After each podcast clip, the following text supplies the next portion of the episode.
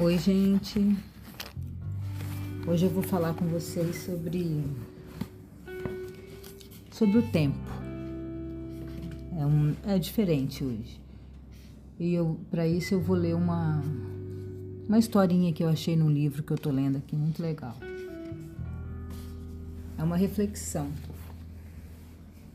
O dia se divide em 24 horas. Todo mundo sabe disso. Né? Contando que devemos dormir de 6 a 8 horas por dia para um sono saudável e reparador, ainda nos restam 16 horas produtivas, que, se bem aproveitadas, podem render mais do que conseguimos imaginar. Você já ouviu falar da história do banco de vidas? O banco de vida. O banco de vida é a história. Imagine, se você tivesse recebido um depósito na sua conta bancária todos os dias no valor de, 80, de 86.400.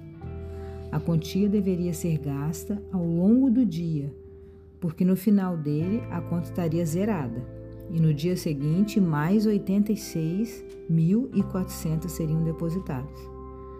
Todos nós somos clientes desse banco.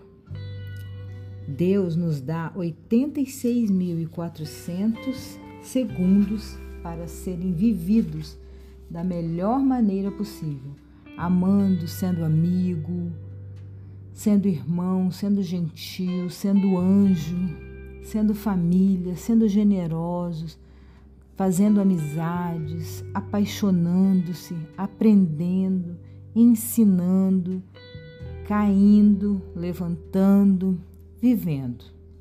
Quer saber o valor de um ano? Pergunte a um garoto que perdeu um ano escolar. Para saber o valor de um mês, pergunte a uma mulher que teve um filho prematuro. Para saber o valor de uma semana, pergunte a um editor de jornal semanal. Quer saber o valor de um dia? Pergunte a uma pessoa que, executará tarefas árduas nesse dia.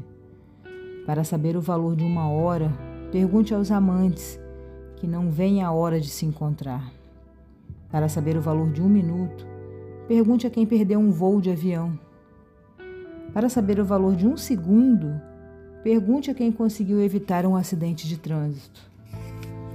Para saber o valor de um milésimo de segundo, pergunte a um atleta que ganhou a medalha de prata nas Olimpíadas. Por isso, não desperdice o seu tempo. Ele é o seu bem mais precioso.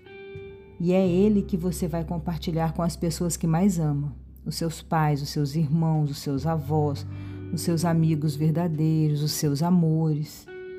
E a gente, e a gente só dá conta quando a gente perde. Ah, se eu tivesse, se eu, eu tinha tanto beijo para dar, tanto abraço para dar, quando a pessoa parte, né? Como dói isso. A gente tem que viver o agora.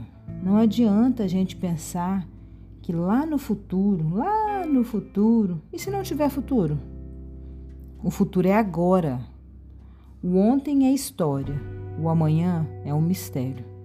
E o hoje é uma dádiva, por isso se chama presente, presente de Deus.